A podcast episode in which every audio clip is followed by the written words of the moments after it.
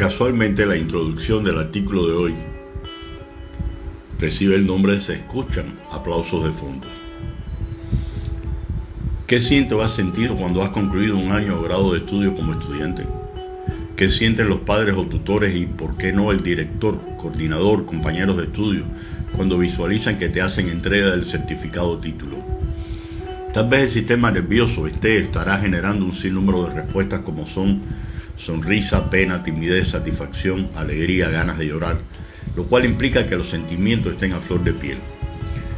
Cuando todo esto ocurre se pone de manifiesto como valor la gratitud, cualidad que se otorga a la persona o personas que participan en este caso en el ejemplo seleccionado, el cual reciben casi siempre como la mayor recompensa para el que da y el gran gesto del que recibe.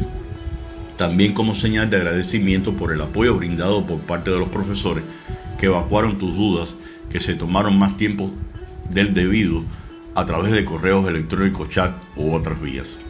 A tus padres que no necesariamente dominaban de la asignatura a asignatura, sin embargo, se preocupaban y que de ser posible solicitaban colaboración a otros u otras que inclusive podrían dudar o no de los resultados en función de tus avances reflejados en el boletín de notas, generando tensiones y preocupaciones.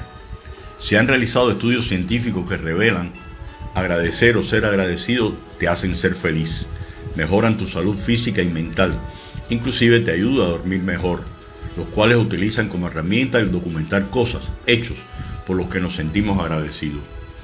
No queda duda que todos buscamos ser felices, aunque no se necesita ser feliz para ser agradecido. Más bien, ser agradecido te hará ser feliz con lo que tienes, por cierto, ¿eres agradecido? En mi caso sí, ya que puedo interactuar mediante esta vía con personas tan increíbles como tú.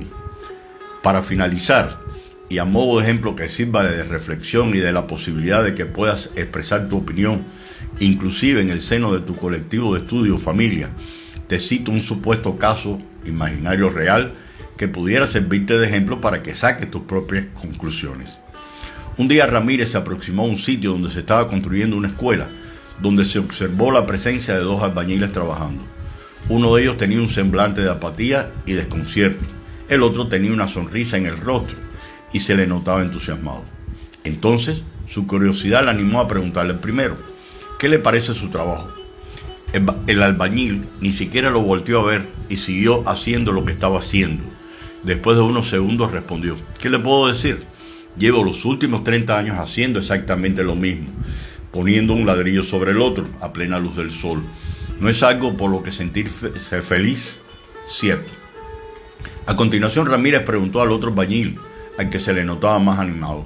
¿Y a usted, qué le parece su trabajo?